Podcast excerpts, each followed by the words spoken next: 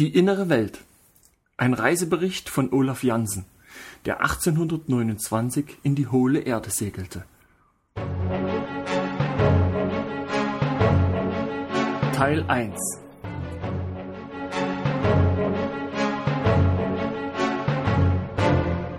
Mein Name ist Olaf Jansen. Ich bin Norweger, obgleich ich in der kleinen russischen Hafenstadt Uleaborg geboren wurde, die an der Ostküste des Golfes von Bodnia, dem nördlichen Arm des Baltischen Meeres liegt. Meine Eltern fischten im Golf von Bodnia und legten in der russischen Stadt Uleaborg zum Zeitpunkt meiner Geburt an. Dies war am 27. Oktober 1811. Mein Vater Jens Jansen wurde in Rotwig an der skandinavischen Küste in der Nähe der Lofoteninseln geboren, zog aber nach seiner Geburt nach Stockholm, weil die Verwandten meiner Mutter in dieser Stadt wohnten. Als ich sieben Jahre alt war, begann ich meinen Vater auf seinen Fischzügen an der skandinavischen Küste entlang zu begleiten. Schon früh in meinem Leben zeigte ich eine Neigung zu Büchern und wurde im Alter von neun Jahren in Stockholm auf eine private Schule gegeben. Dort blieb ich, bis ich vierzehn Jahre alt war. Danach begleitete ich regelmäßig meinen Vater auf seinen Fischzügen. Mein Vater war zwei Meter zehn groß und wog über 95 Kilogramm. Ein typischer Norse der rauesten Sorte und imstande, mehr Ausdauer aufzubringen als jeder andere Mann, den ich je gekannt habe. Er besaß die Güte einer Frau. Seine Entschlossenheit und Willenskraft aber waren unbeschreiblich. Sein Wille gab sich nie geschlagen.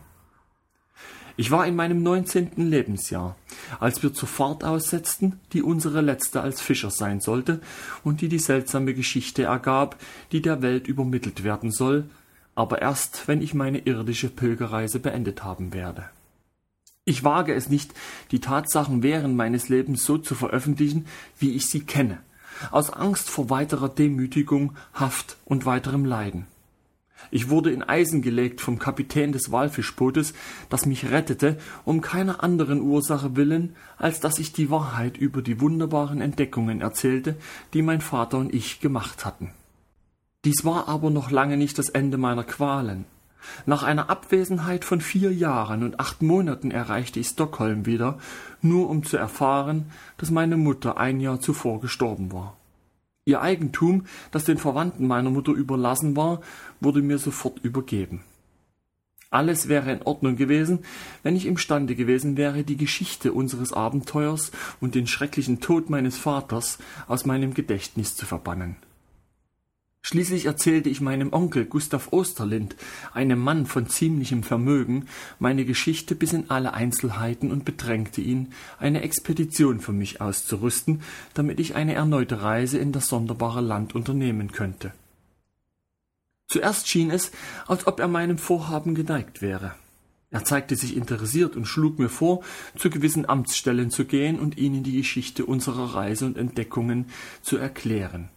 Stellen Sie sich meine Enttäuschung und meinen Schrecken vor, als ich meinen Bericht zu Ende gebracht hatte, gewisse Papiere von meinem Onkel unterschrieben wurden und ich, ohne eine Ahnung oder Warnung, festgenommen und in die trübe und furchtbare Haft eines Irrenhauses gebracht wurde.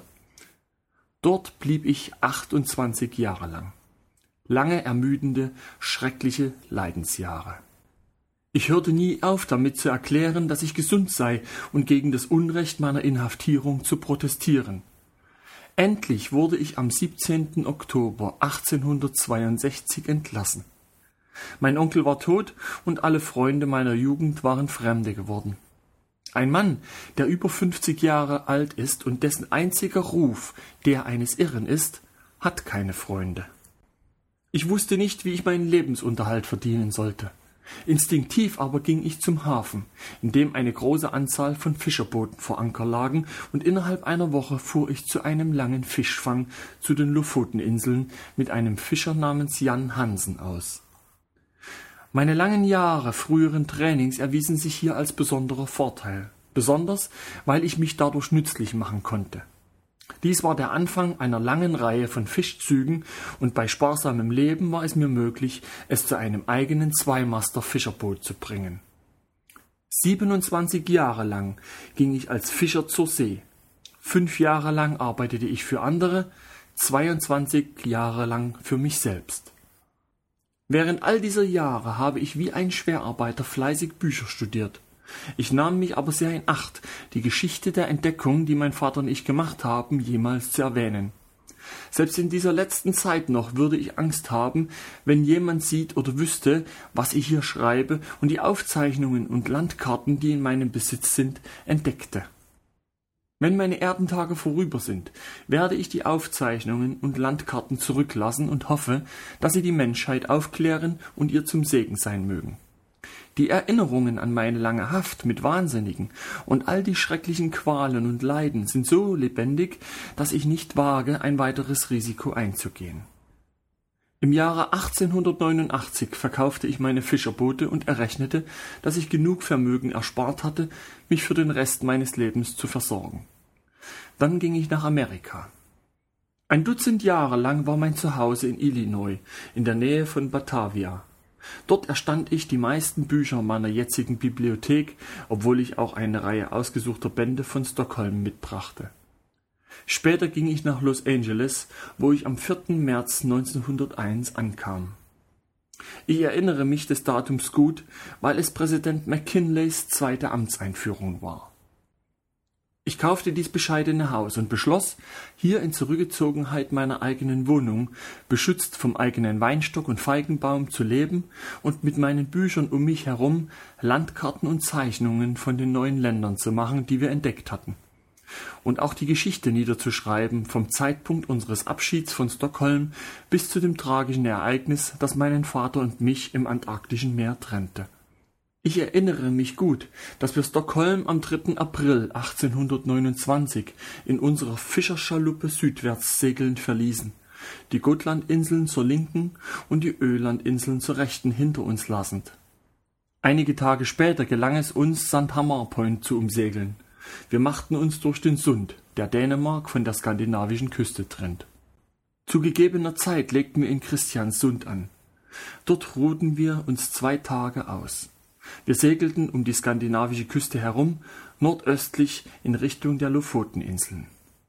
Mein Vater war in guter Stimmung wegen der vortrefflichen und erfreulichen Bezahlung, die er aus unserem letzten Fang erhielt, den er in Stockholm zum Markt brachte, anstatt ihn in einer der Seestädte entlang der skandinavischen Küste zu verkaufen. Er war besonders erfreut über den Verkauf einiger Elefantenstoßzähne, die er an der Westküste des Franz-Josef-Landes gefunden hatte, bei einer seiner nördlichen Kreuztouren im Jahr davor und gab seiner Hoffnung Ausdruck, vielleicht das Glück zu haben, unsere kleine Schaluppe mit Elfenbein anstatt mit Kabeljau, Hering, Makrelen und Lachs zu füllen. Wir legten in Hammerfest am 71. Breitengrad und 41 Minuten an, um uns einige Tage auszuruhen. Wir blieben eine Woche dort, versorgten uns mit Extraproviant und einigen Fässern Trinkwasser und segelten dann in Richtung Spitzbergen. In den ersten Tagen hatten wir offenes Meer und günstigen Wind. Dann stießen wir auf viel Eis und viele Eisberge. Ein größeres Boot als unsere kleine Fischerschaluppe hätte seinen Weg nie in das Labyrinth von Eisbergen wagen oder sich durch die gerade noch offenen Kanäle schlängeln können. Diese Ungeheuer boten eine endlose Reihe von Kristallpalästen, von massiven Kathedralen und phantastischen Gebirgsketten, grimmig, Wachposten gleich, unbeweglich wie turmhohe Klippen solider Felsen, standen sie da wie die schweigende Sphinx, sie widerstanden den unruhigen Wellen einer bewegten See. Wir erreichten Spitzbergen nach einigen abenteuerlichen Ereignissen mit unserer Schaluppe am 23. Juni und liefen vor Viade bei, kurz vor Anker, wo wir gute Fänge einbrachten. Wir lösten die Anker und segelten durch die Hinlopen-Meerenge und fuhren die Nordostlandküste entlang. Man wird sich daran erinnern, dass Salomon August Andres am 11. Juli 1897 seine fatale Ballonreise von der Nordwestküste Spitzbergens aus begann. Ein starker Südwestwind kam auf und mein Vater meinte, dass wir uns diesen zunutze machen und versuchen sollten, das Franz-Josef-Land zu erreichen, in dem er ein Jahr vorher zufällig die Elefantenstoßzähne gefunden hatte, die er in Stockholm so günstig hatte verkaufen können.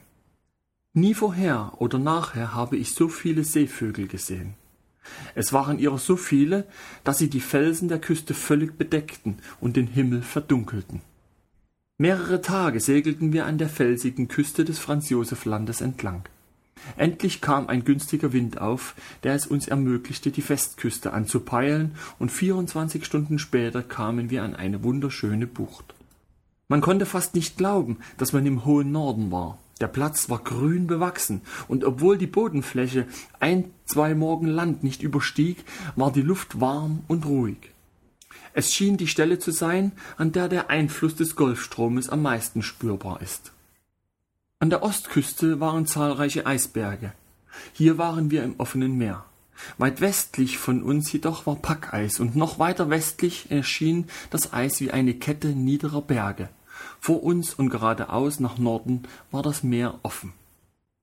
Mein Vater glaubte leidenschaftlich an Odin und Thor und hatte mir oft erzählt, dass sie Götter waren, die weit hinter dem Nordwind herkamen. Es gibt eine Überlieferung, sagte mein Vater, dass noch weiter nördlich ein Land liegt, das schöner ist, als ein sterblicher Mann je sah, und dass dieses von den Auserwählten bewohnt wird.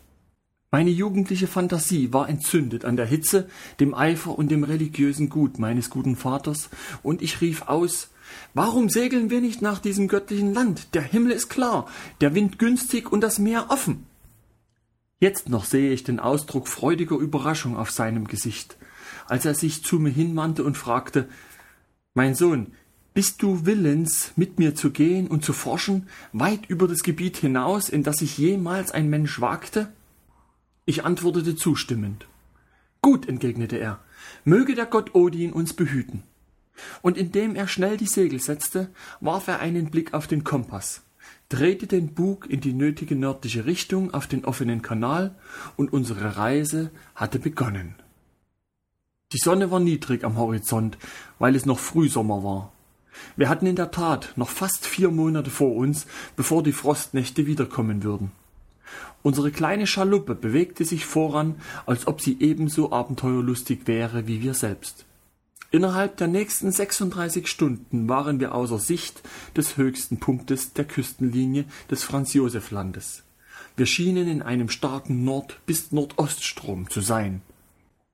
Weit rechts und links von uns waren Eisberge, aber unsere kleine Schaluppe legte sich in die Meeresenge, passierte Rinnen hinaus ins offene Meer. Rinnen, manchmal so schmal, dass wir, wäre unser Fahrzeug nicht so klein gewesen, nie hindurchgekommen wären. Am dritten Tag stießen wir auf eine Insel. Ihre Küsten waren ausgewaschen vom offenen Meer. Mein Vater beschloss, an Land zu gehen und für einen Tag zu forschen. Auf diesem neuen Land gab es keine Bäume, aber wir entdeckten große Ansammlungen von Treibholz am Nordstrand. Einige der Stämme waren zwölf Meter lang und sechzig Zentimeter dick. Nach einer Tagesuntersuchung des Küstenstriches dieser Insel hoben wir die Anker und drehten unseren Bug nordwärts in das offene Meer. Ich erinnere mich, dass weder mein Vater noch ich fast dreißig Stunden lang etwas gegessen hatten. Vielleicht kam es von der Anspannung und der Aufregung über unsere seltsame Reise in einem Gewässer, wovon mein Vater sagte, dass noch nie jemand hier gewesen sei. Aktives Denken hatte die Forderung körperlicher Bedürfnisse abgestumpft. Anstatt der Kälte, die wir erwartet hatten, war es wirklich wärmer und angenehmer als in Hammerfest an der Nordküste Norwegens ungefähr sechs Wochen früher. Wir gaben beide offen zu, dass wir großen Hunger hätten, und ich machte sogleich ein kräftiges Essen aus unseren nicht geringen Vorräten. Als wir uns reichlich satt gegessen hatten, gestand ich meinem Vater, dass ich gleich einschlafen würde, weil ich anfing, sehr schläfrig zu werden. Gut, antwortete er, ich übernehme die Wache.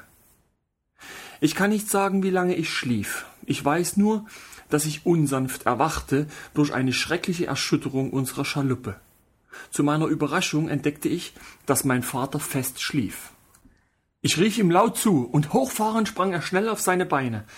Es ist Tatsache, dass wenn er nicht augenblicklich die Reling gepackt hätte, er ganz sicher in die wogenden Wellen geworfen wäre.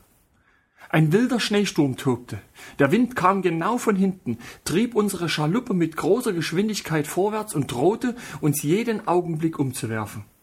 Es war keine Zeit zu verlieren. Die Segel mussten sofort eingezogen werden. Unser Boot krümmte sich. Wir wussten, dass einige Eisberge auf beiden Seiten von uns waren, aber die Rinne vor uns nach Norden war glücklicherweise offen. Würde es aber so bleiben, Vor uns lag der Horizont links und rechts von Dunst und Nebel verhüllt, schwarz wie die ägyptische Nacht über der Wasseroberfläche, welche sich schließlich dem Blick nach oben entzog wie eine weiße Dampfwolke und sich mit den großen fallenden Schneeflocken vermischte. Ob sich darunter ein tückischer Eisberg verbarg oder irgendein anderes verborgenes Hindernis, an dem unsere kleine Schaluppe zerschellen und uns in ein Wassergrab schicken würde, oder ob es nur um die Erscheinung eines arktischen Nebels ging, war unmöglich vorauszusehen. Ich weiß nicht, durch welches Wunder wir der völligen Vernichtung entkamen. Ich erinnere mich, dass unser kleines Fahrzeug ächzte und stöhnte, als ob seine Gelenke zerbrachen. Es schaukelte und taumelte hin und her, als ob es durch einen furchtbaren Unterwasserstrudel festgehalten wurde. Glücklicherweise war unser Kompass mit langen Schrauben an einem Querbalken befestigt. Der größte Teil unserer Vorräte aber purzelte hinaus und wurde vom Decke hinweggefegt. Hätten wir uns nicht gleich von Anfang an vorsichtigerweise fest an den Mast unserer Schaluppe gebunden gehabt, wären wir in das peitschende Meer gefegt worden. Über dem ohrenbetäubenden Tumult der wütenden Wellen hörte ich meines Vaters Stimme. Sei tapfer, mein Sohn. Odin ist der Gott der Wasser. Er ist der Begleiter der Tapferen und er ist mit uns. Fürchte dich nicht. Es war mir, als ob es keine Möglichkeit zum Entrinnen gab vor einem schrecklichen Tod. Die kleine Schaluppe lud Wasser. Der Schnee fiel so dicht, dass er uns fast blind machte, und die Wellen türmten sich über uns hinweg in rücksichtsloser, weißsprühender Wut. Man musste jeden Augenblick damit rechnen, an schwimmendem Packeis zu zerschellen. Die gewaltige See hob uns bis auf die Gipfel bergartiger Wellen und stürzte uns hinab in die Wellentäler. Unsere Schaluppe kam mir vor wie eine zerbrechliche Schale. Riesige weiß bekrönte Wellen umschlossen uns von vorn und hinten wie Mauern. Diese schreckliche, nervenzermürbende Probe mit ihren zahllosen Grausamkeiten und unbeschreiblicher Qual und Furcht dauerte mehr als drei Stunden. Und während dieser ganzen Zeit wurden wir mit großer Geschwindigkeit vorwärts getrieben. Und dann plötzlich, als ob er seinen rasenden Bemühungen müde geworden wäre, begann der Wind nachzulassen und sich nach und nach zu legen. Zum Schluss war es vollkommen still. Der Nebel war ebenfalls verschwunden und vor uns lag eine eisfreie Meeresenge, ungefähr zehn bis fünfzehn Meilen breit, mit einigen Eisbergen zu unserer Rechten, unterbrochen durch ein Inselmeer kleinerer Eisberge zu unserer Linken. Ich beobachtete meinen Vater aufmerksam, fest entschlossen zu schweigen, bis er sprach. Er löste die Seile von seiner Taille und begann ohne Worte die Pumpen in Betrieb zu setzen die glücklicherweise nicht beschädigt waren. Wir befreiten die Schaluppe vom Wasser, das sie während des Sturms geladen hatte. Er hisste die Segel so ruhig, als ob er ein Fischernetz auswerfen würde, und bemerkte dabei, dass wir fertig wären für einen günstigen Wind, wenn er aufkäme. Sein Mut und seine Ausdauer waren wahrhaft bemerkenswert. Beim Nachsehen fanden wir nur noch knapp ein Drittel unserer Lebensmittelvorräte vor. Wir entdeckten zu unserer äußersten Bestürzung, dass unsere Wasserfässer bei dem heftigen Hinabstürzen unseres Bootes über Bord gegangen waren. Zwei unserer Wasserfässer waren im Haupthalter, aber beide leer. Wir hatten eine ausreichende Menge an Lebensmitteln, aber kein frisches Wasser. Mir wurde schlagartig die Furchtbarkeit unserer Lage klar. Augenblicklich überfiel mich ein verzehrender Durst. Das ist wirklich schlimm, bemerkte mein Vater. Lass uns aber unsere nassen Kleider trocknen, denn wir sind bis auf die Haut durchnässt. Vertraue auf den Gott Odin, mein Sohn, und gib die Hoffnung nicht auf.